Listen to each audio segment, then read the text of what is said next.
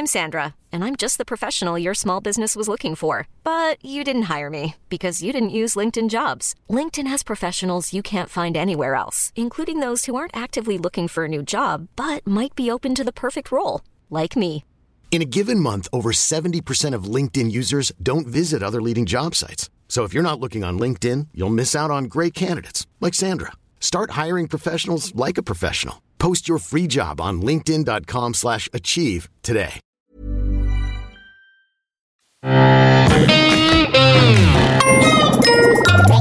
Salut, c'est MDR, votre rendez-vous avec les comédies françaises, un podcast de séance radio, la web radio du cinéma.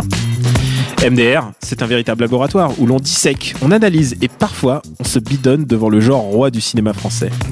Aujourd'hui, on va se déchirer sur Rock'n'Roll de Guillaume Canet avec Guillaume Canet et Marion Cotillard et beaucoup de gens qui jouent leur propre rôle. Et avec moi dans la fosse, j'ai Amandine Schmitt, bonjour, Bonjour. et Hugo Alexandre. Bonjour Daniel. Le César est attribué à Guillaume Canet. Gaspard Ulliel, Pierre Ninès, un peu euh, la nouvelle génération. Ils sont un peu ce que vous étiez à l'époque. Je, je vois pas trop la différence entre eux et moi, quoi, donc... euh, Enfin, quand même, vous faites partie des acteurs plus rangés. Salut mon pitou je, je comprends pas trop euh, comment vous me voyez, là, vous vous trompez. hein. Allez, bonne nuit mon amour. Sous prétexte qu'on est en couple, ça veut dire qu'on baisse plus Je la baise, moi, ma femme C'est que ce soir, je vais te baiser comme une bonne grosse salope, toi. Non, mais c'est une phrase de dialogue pour une scène que j'ai demain. Un jour, Guillaume Canet se rend compte qu'il est vieux. Enfin, il a 43 ans. Et quoi de plus naturel pour se sentir vieux euh, bah, que d'essayer de se rajeunir? Et c'est un peu tout le thème de ce film. Alors, est-ce que tu penses que ça, cette comédie fonctionne, Amandine? Bah, j'ai un peu envie de te faire une réponse en deux parties parce que clairement il y a deux parties dans ce film. C'est un peu euh, deux films pour le prix d'un. Euh, donc j'ai plutôt bien aimé la première partie. Donc euh, c'est vrai que quand j'ai vu la bande-annonce, je me suis dit euh, euh, voilà euh, encore un mec qui, qui filme sa crise de la quarantaine. En plus un acteur. Enfin il a vraiment les chevilles qui enflent. Au secours. Et en fait, en le regardant, c'est plutôt pas mal parce que Guillaume Canet fait preuve de beaucoup d'autodérision. Il s'auto-parodie, donc je trouve que ça fonctionne plutôt bien. Euh, voilà, le rôle de Marion Cotillard est assez drôle. euh, il la parodie totalement dans son rôle de, de femme à, à récompense, quoi, à Oscar. Et euh, par contre, le film euh, subit un grand changement euh, en cours de route, et là, euh, a- ça m'a laissé totalement perplexe. Il y a un méga twist. Et toi, alors, euh, avant jusqu'avant le twist, alors? Euh, bah moi j'ai l'analyse un peu contraire de ça, c'est-à-dire que Allez, vas-y, lance-toi. en fait euh, Guillaume Canet veut parler de sa crise de la quarantaine, du fait que son couple s'érode. Alors on sait pas, on sait pas ce qui est vrai, ce qui est faux euh, dans, dans ce qui- dans ce qu'il raconte, mais euh, je trouve que en fait, le fait que ce soit Guillaume Canet est pas très important dans l'histoire et ça pourrait être n'importe quel acteur qui est en crise de la quarantaine. Et euh, enfin, c'est le, le problème avec ce genre de film où les acteurs jouent leur propre rôle, c'est qu'il faut qu'ils soient capables de manipuler leur propre image et souvent ce n'est pas eux-mêmes qui se mettent en scène. Donc par exemple, il y a JCVD où, où euh, c'est c'est pas du tout Jean-Claude Van Damme qui met en scène le film ou euh, je pense à l'enlèvement de Michel Houellebecq aussi où bon c'est pas un acteur mais c'est un peu un peu différent. Et en fait, il, a, il a joué à la comédie, si. ah ouais. et c'est très très bien l'enlèvement de, Michel Houellebecq, je, je le conseille confirme. à tous les gens qui ne l'ont pas vu.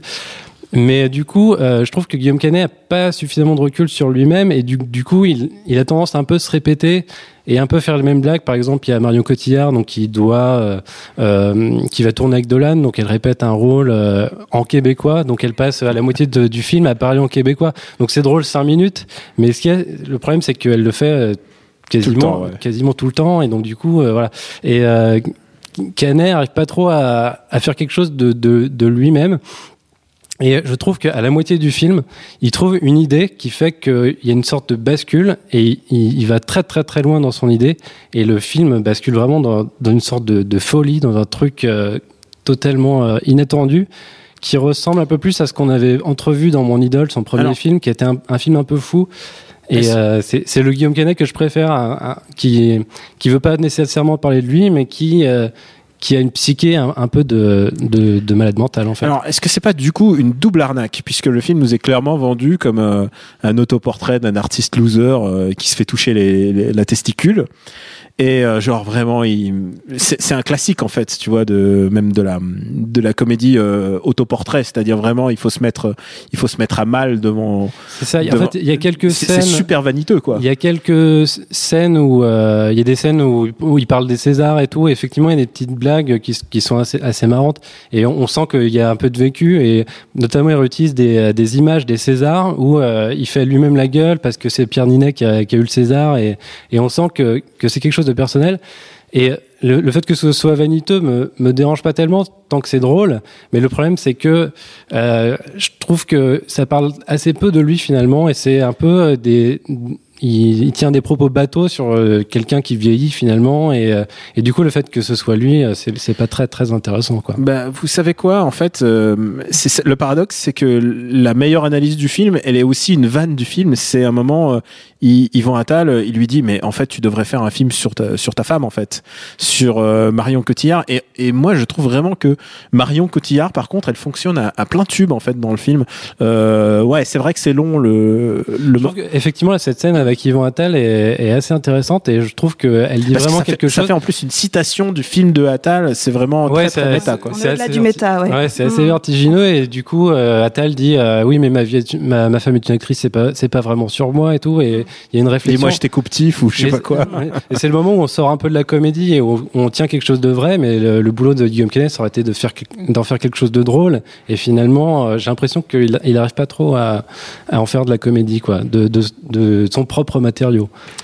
Mais Et- effectivement, je trouve Ah, que l'ironie, c'est que Marion Cotillard est plus. euh, on approche quelque chose de plus vrai pour Marion Cotillard que pour Guillaume Canet, quoi. Parce que euh, Guillaume Canet a une image tellement lisse qu'en fait, euh, forcer le trait d'un mec déjà lisse dans l'opinion publique, ça marche pas trop. On on n'en sait pas beaucoup plus sur Guillaume Canet à la fin. Bah, il Mais- se vomit mais- dessus. Ouais, voilà, et- c'est pour ça que ça passe, c'est parce qu'il se ridiculise, il essaye d'être rock, il sort, il boit, il se drogue, et en fait, il se finit à se vomir dessus. Moi, c'est des choses qui me font rire, donc. Il y, il y a en plus une scène où vraiment genre qui montre à quel point il est, il est à côté de la plaque, mais peut-être que c'est le volonté comique, c'est qu'il est pas assez rock'n'roll. Alors du coup, il va voir Johnny, qui est euh, Johnny, c'est pas, euh, alors c'est opinion personnelle, c'est pas l'incarnation du rock, c'est une très, c'est de la variété de, de très haut de gamme, mais c'est pas. euh, Moi, je trouve Alors que moi j'ai adoré Ouais. cette scène avec Johnny en fait et Qui en dit- plus je qui- trouve que ça marque pile le pivot euh, vers la seconde partie du oui, c'est à ce moment-là que ça bascule. ouais. Mais non mais je À trouve partir que... du moment où Johnny dit, euh, bon, il fait froid, je vais allumer le feu, quoi. Oui, oui, alors la vanne n'est pas très bonne, mais c'est Johnny. Et en fait, euh, t'as l'impression que ce chanteur, tu peux lui faire faire n'importe quoi, et il a tellement de charisme et de présence, et les Français projettent tellement de choses sur lui que ça passe. Et, euh, je trouve qu'il y a une mini scène excellente euh, là-dedans, c'est quand euh, Guillaume Canet voit arriver Johnny dans son appartement, et en fait, pendant quelques secondes, il l'imagine sur scène avec des stroboscopes, de la musique, parce que c'est Johnny, quoi, et que c'est toujours une apparition. Et ça, je pense que ça traduit un peu ce que tous les Français pensent de Johnny, et c'est plutôt bien vu. Et Johnny qui est capable que de jouer de son propre rôle, en fait, Oui, littéralement. moi, je, moi, je trouve aussi que cette scène avec Johnny est très réussie, justement parce que Guillaume Canet a le recul suffisant pour Johnny pour, pour en tirer de la comédie. Et euh, dans la même scène, euh, juste après, donc il y a Johnny qui est en haut de, de son de son euh, de sa mezzanine là, et donc qui descend pour euh, pour retrouver Guillaume Canet. Il se, il se pète la gueule dans l'escalier et la chute dure au moins 10 secondes. Et après, il se, il se lève comme ça d'un coup, comme comme si c'était un passé en Il a, faisant rock and 75, roll. il a 75 ans, rappelons-le. Force d'admiration. Ouais, Et normalement, là, c'est c'est plutôt. et la-. Et après, il y a C'est plutôt hanche qui dit euh, non, mais il, il, il arrête pas du fémur, bim. Il, il arrête pas de faire ça. Mais et du coup, c'est en fait, il arrive vraiment à, à tirer quelque chose de Johnny parce que euh, voilà, c'est c'est c'est il, il a le recul nécessaire. Et c'est effectivement c'est la bascule vers la seconde partie du film où finalement Guillaume Canet parle beaucoup moins de lui-même. Mais euh, il, il trouve un angle pour traiter son finalement sa crise de la quarantaine et un angle qui va qui va tirer jusqu'à jusqu'à la nausée quoi. Mais Et, et juste pour, Amandine. pour finir sur Johnny, je me demande si Guillaume Canet, euh, il a pas un des goûts un peu kitsch, quoi, parce qu'il nous colle du Céline Dion, du Johnny, du Demis Roussos. euh, Ah oui, il y a plein de scènes musicales fou, totalement aléatoires euh, Oui. que j'ai pas très bien Et- compris. Ouais, il y a une On n'a pas spoilé où- encore le, le, le Le- twist, mais ouais. ça va venir. Mais c'est vrai que Demis Rousseau, c'est un rôle clé en fait, et euh, il l'utilise de la même manière que le final de Podium, quoi. Et c'est Mm. c'est presque paresseux. Et, et avant qu'on qu'on passe un peu à, à spoiler à spoiler ce, ce magnifique film, euh, il y a quand même un, un truc, c'est que les blagues pour moi sont très très évidentes tout le temps. C'est tout le temps vraiment le le moindre gag. Et quand je dis, euh, bah il y a une scène de baise, et puis alors quick quick quick, et le le, le lit il, se casse la gueule. C'est toujours des blagues très très terre à terre quand il y a une musique, euh, c'est de la musique parodique très évidente, quoi. C'est pas du très haut de gamme. En fait, je pense que ça manque vraiment vraiment d'écriture. Euh, ça fait illusion au début, euh, les cinq premières minutes, euh, quand il est vraiment. Je trouve que vraiment les scènes avec Philippe Lefebvre, où c'est un film dans le film et Canet joue un un rôle chiant dans un film français chiant typique, c'est ça, c'est ses propres mots. Et je trouve que ça, ça fonctionnait bien. Et en fait, il n'y a pas assez de matos, et c'est pour ça que ensuite ça va basculer. Ouais. Et euh, genre, généralement, quand on sent le manque d'inspiration dans une comédie, au nombre de, de, de scènes musicales qu'il y a dans le film, et effectivement, euh, dès qu'il peut, euh, il va faire, il va aller jouer de la, de la guitare. Euh, devant des enfants euh, de manière totalement aléatoire alors qu'ils rentrent de cuite. Euh, ah, c'est vrai que c'est pas très compréhensible d'ailleurs. Voilà, il y a, c'est pas très lisible. Il y a, quand même la scène de Céline Dion qui tombe comme un cheveu sous la soupe, sur la soupe. On, on sait pas, on sait pas pourquoi Marion Cotillard se met à faire une parodie de, de Céline Dion en chantant Pour que tu m'aimes encore. En plus, ça dure super longtemps. C'est peut-être une référence à Jean-Pierre Wilson dans, sur la piste du Marsupilami, mais c'est une hypothèse. c'est un truc qui, qui, venait de nulle part aussi, mais qui était plutôt réussi parce que c'était Lambert Wilson qui qui, était déguisée en Céline Dion, qui se mettait à chanter euh, je ne sais ah. plus quoi. Mais, je crois que c'est pour dire qu'elle se met à fond dans son rôle de canadienne, non C'est ça? Je sais Parce qu'elle va tourner pour euh, Dolan. Il y a beaucoup de choses où on se dit qu'est-ce qui se passe Et on est en train de se faire mindfucker par ce film. Un petit extrait. Je faire un rôle de vénère, tu vois, un peu physique. Bonsoir. Quand je vais dire à ma mère que je vous ai rencontré, elle va être comme une dingue, quoi. Ah ouais. vous souhaite une longue et belle fin de carrière. Salut. Merci, au revoir. Petit connard.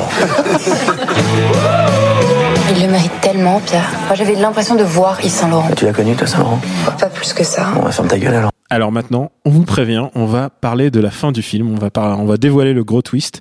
Donc euh, mettez en pause, allez voir le film si ça vous tente et, euh, et venez nous réécouter après. Ou alors, si vous en avez rien à foutre du film, vous pouvez nous écouter jusqu'au bout. Alors donc il y, y, a un basculement dans ce film, je vais dire un, un bon tiers en fait, euh, où tout d'un coup, Guillaume Canet se rend compte que bah, il devient trop vieux et il y a qu'une seule solution à ça, c'est la même que les frères Bogdanov, c'est la chirurgie esthétique qui va littéralement euh, euh, je, me suis demandé, est-ce que c'est que du maquillage ou est-ce que c'est de l'image de synthèse C'est pas, aussi radical que ça. Au départ, il fait juste euh, un petit truc de botox et il se rend compte que euh, tout le monde lui dit Putain, t'as une mine exceptionnelle, qu'est-ce que t'as fait? Il dit Non, je me, j'ai juste fait un, un j'ai changé un peu mon maquillage et tout.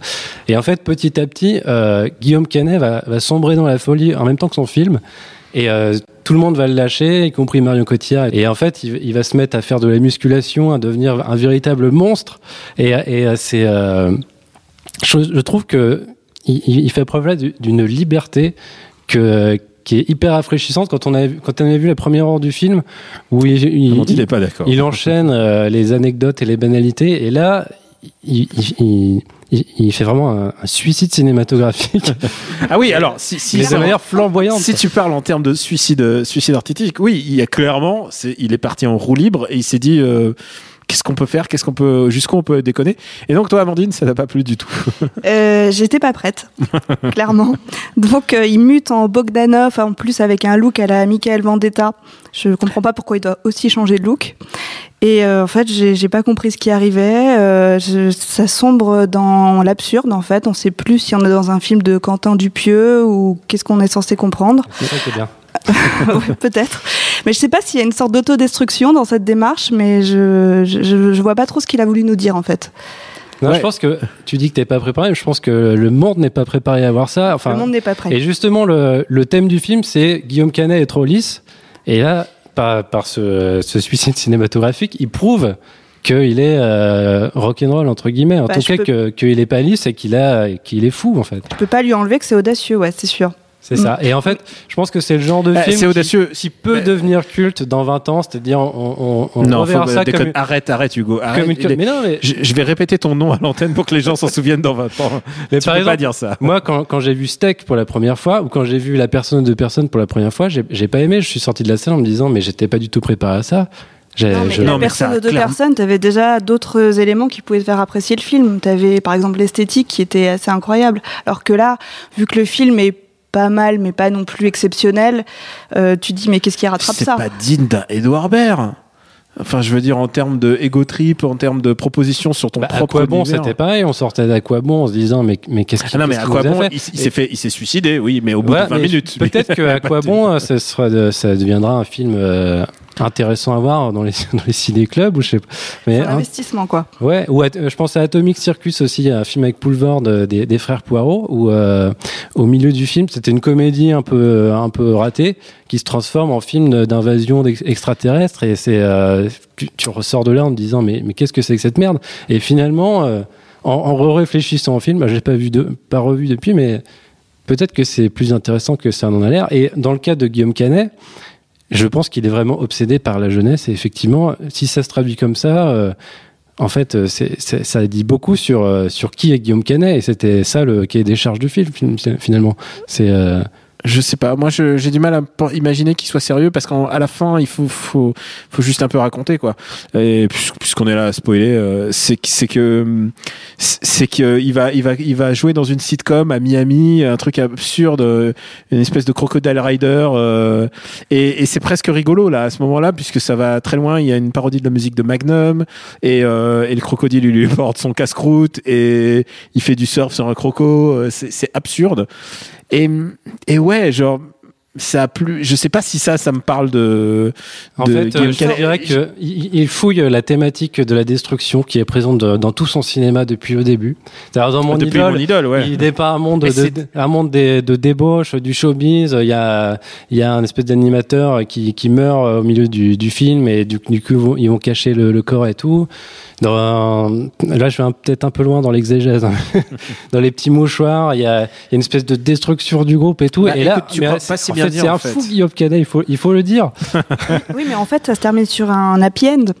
Donc euh, on n'est pas dans la destruction ah, totale. Et alors, donc, on, hyper malaisant quand même. Bah, je sais pas, on superpose euh, donc cette destruction physique à euh, l'histoire d'amour qui se finit bien. Et j'ai pas, je, vois pas non plus pourquoi Marion Cotillard doit venir le, le courtiser à la fin. Elle se finit bien, mais de manière monstrueuse.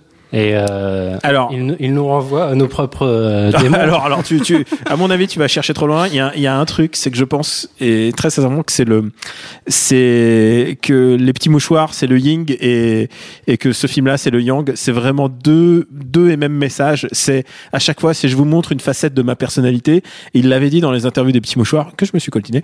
Euh, il dit ouais, tous les personnages, en fait, ils reflètent un peu. Euh, il y en a un qui est déconneur, il y en a un qui est triste, il y en a un qui est et genre à chaque fois, il parle de lui même en fait dans les petits mouchoirs. Tous les personnages en fait c'est c'est lui. Et bon je enfin pas évidemment mais je déteste les petits mouchoirs. Et, euh, et celui-là est, clairement moins il, me c'est moins pire quoi. C'est au moins ça reste une comédie. Mais mais ça reste quand même le yank de tout ça c'est qu'il a besoin de parler de lui. Et tout ça se renvoie même dans mon idole. Et et ce mec a un gros besoin de parler de lui. Et après tout euh, tu vois moi je suis fan de, de, Woody Allen et Woody Allen il fait presque que parler de lui un film sur deux et, et il a pas il a pas le, le, le truc en écriture tu, tu, parlais d'Edouard Baird tout à l'heure euh, il y a quelques semaines il a, il a, sorti un film qui parlait énormément de lui sans forcément dire que c'était lui et mm. on en apprenait beaucoup sur Edouard Baird de manière beaucoup moins démonstrative et, euh, mais c'est un autre cinéma, c'est euh, une, autre proposition. Après, le, le problème que j'ai avec le film de Canet, c'est que même si c'est très jusqu'au boutiste et au moins on peut on peut pas lui reprocher d'aller jusqu'au bout de son idée. Euh, c'est quand même pas très très drôle quoi. Enfin c'est c'est présenté comme une comédie et euh, on rit pas beaucoup que ce soit un premier partie. Mm. Toi tu trouves tu trouvais donc c'est déprimant toi alors, carrément. Euh, déprimant je non pas forcément déprimant mais c'est juste que ça m'a laissé. C'est une tragédie hein presque. mais c'est vrai que ça fait un peu drame dans la deuxième partie parce que bah toutes ces séquences où il s'entraîne pour se muscler où il ingère des vitamines et tout ça bah c'est pas très drôle en soi. Donc on assiste à ça sans savoir ce qui se passe. On se dit mais voilà, est-ce que le film sombre vers le drame? Et effectivement, cette dernière scène avec la sitcom, avec le crocodile, bon, c'est quand même euh, burlesque. Donc euh, c'est c'est un film comique, mais euh, il y a un vrai changement de ton, ouais. Et, et euh, moi, ça me dérange pas qu'un artiste euh, parle de lui, mais euh, je trouve qu'il faut qu'il y ait un message. Et là, je vois pas quel est le message. Et donc, du coup, eh ben, je vais te le dire. C'est comme, euh, c'est exactement comme dans les petits mouchoirs. C'est que c'est une belle personne et elle retombe amoureuse de lui. Mais c'est ça le message. Mais on comprend pas pourquoi. Non, j'ai pas l'impression que parce qu'il est, parce qu'il est trop bien malgré son apparence le de message, c'est peut-être euh, no future quoi. C'est euh, voilà, on fait n'importe quoi et c'est. Euh, mais non, en plus, c'est c'est pas, on peut pas interpréter ça comme elle va au-delà de la beauté intérieure puisque on la voit craquer sur ses muscles et être en fait très séduite physiquement par par le nouveau physique de de Guillaume Canet. Ouais, Donc non, elle est, totalement superficielle du début à la fin, cette Marion Cotillard. Ah. Je pense qu'il est trop tôt, c'est de l'avant-garde, on n'est on pas préparé. Mais attends, de l'avant-garde, il y a plein de films sur les égaux des, des comédiens. Enfin, je veux dire, Being John Malkovich me fait hurler de rire, tu vois. Enfin, il y, a, il y en a plein. Je pense à Grosse Fatigue, tu vois. Grosse Fatigue. Qui Grosse Fatigue qui avait fatigue, C'est Michel Blanc qui l'a fait. Alors, par contre, c'est pas lui qui l'a écrit, je crois. C'est euh, coécrit avec Bertrand Blier, alors c'est Bertrand Blier tout ça. Qui lui a donné l'idée, je crois, de. Ouais. Et euh, c'est l'un des rares exemples où quelqu'un parle de lui-même. Euh, après, c'est un Michel Blanc un peu fantasmé. C'est finalement c'est je suis pas sûr que ce soit vraiment Michel Blanc et qu'il il dit pas grand chose de lui, mais je pense que ça l'amusait de manipuler euh, son image et l'image des acteurs du Splendide. C'est Michel Blanc qui se fait remplacer par un, un, clone, un mec qui lui ressemble énormément. Et il y a une scène hilarante où Michel Blanc, euh, donc qui est remplacé par son clone, il est littéralement à l'abandon. Il rencontre euh, Philippe Noiret, le vrai Philippe Noiret, et lui apprend que le Philippe Noiret qui, a, qui existe en fait, c'est pas le, c'est pas le vrai en fait. Il a été remplacé aussi par un sosie.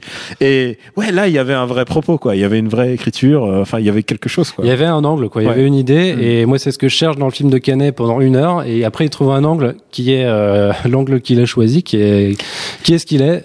Après, euh, bon, euh, mais il est mal exploité quand même. c'est ça le truc, c'est que une fois qu'il a trouvé cette idée, il y a pas, il y a rien d'écrit quoi. Mais en fait, on doit juste assister à sa descente vers la destruction physique. Par rapport au début du film que je trouve vraiment très tiède et qui m'intéresse pas du tout et qui m'ennuie beaucoup, je trouve qu'au moins euh, il a le courage d'aller au bout d'un truc euh, délirant et que. Bah, toi tu le vois comme ça, moi je le vois comme euh, bah, je suis arrivé au bout de, de, mon idée, je sais plus quoi dire donc je vais tenter un truc de ma boule. C'est le moment de mettre la thune sur la table. Combien tu donnes, Hugo? Bon, comme je disais, j'ai pas beaucoup ri et en fait, c'est pas très. Toi, c'est ce que tu, c'est ce que tu aimes, c'est rire, hein, Hugo. Je, je, je, le défends euh, théoriquement, mais c'est pas, c'est pas génial. Donc, un euro pour euh, pour le geste artistique, mais euh, c'est tout. D'accord. Et c'est un peu radin. Et toi? Moi, je pense que, bah, comme je disais, moi, j'ai aimé que la moitié du film, donc je pense que je vais donner la moitié d'un ticket cinéma, donc 5 euros.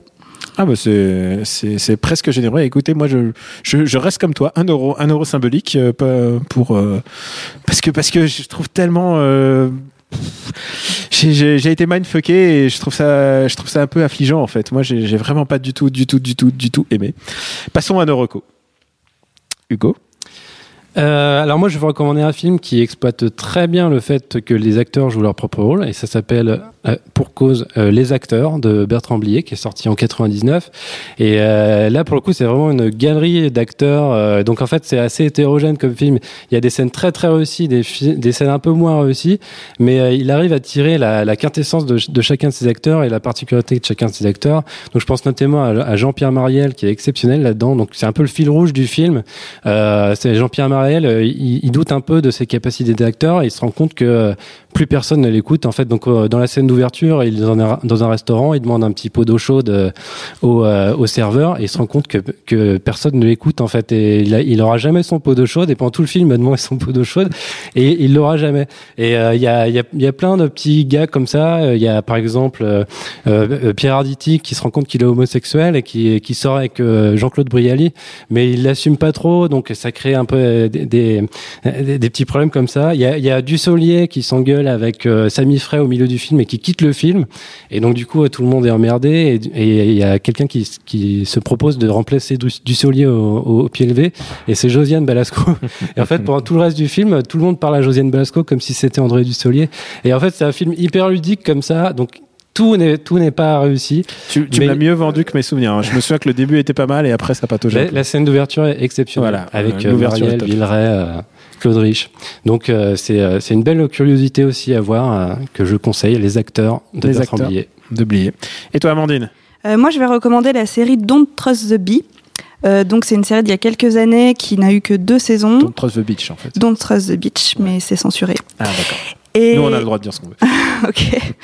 Euh, et dans cette série, il y a James Van Der Beek, donc qui est connu pour son rôle de Dawson. Et euh, bah là, il joue son propre rôle en fait.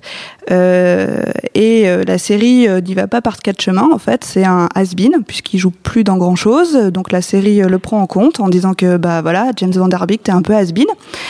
Mais en fait, il est super imbu de sa personne, euh, comme tout acteur. Euh, il est vachement en confiance, bien qu'il ait pas trop de rôle et qu'il fasse que des pubs. Et il va tout le temps se servir de Dawson pour exister, donc euh, notamment pour draguer des filles. Et ça va être je sors ma chemise en flanelle, je passe le générique de Dawson, et en fait, ça marche plutôt bien.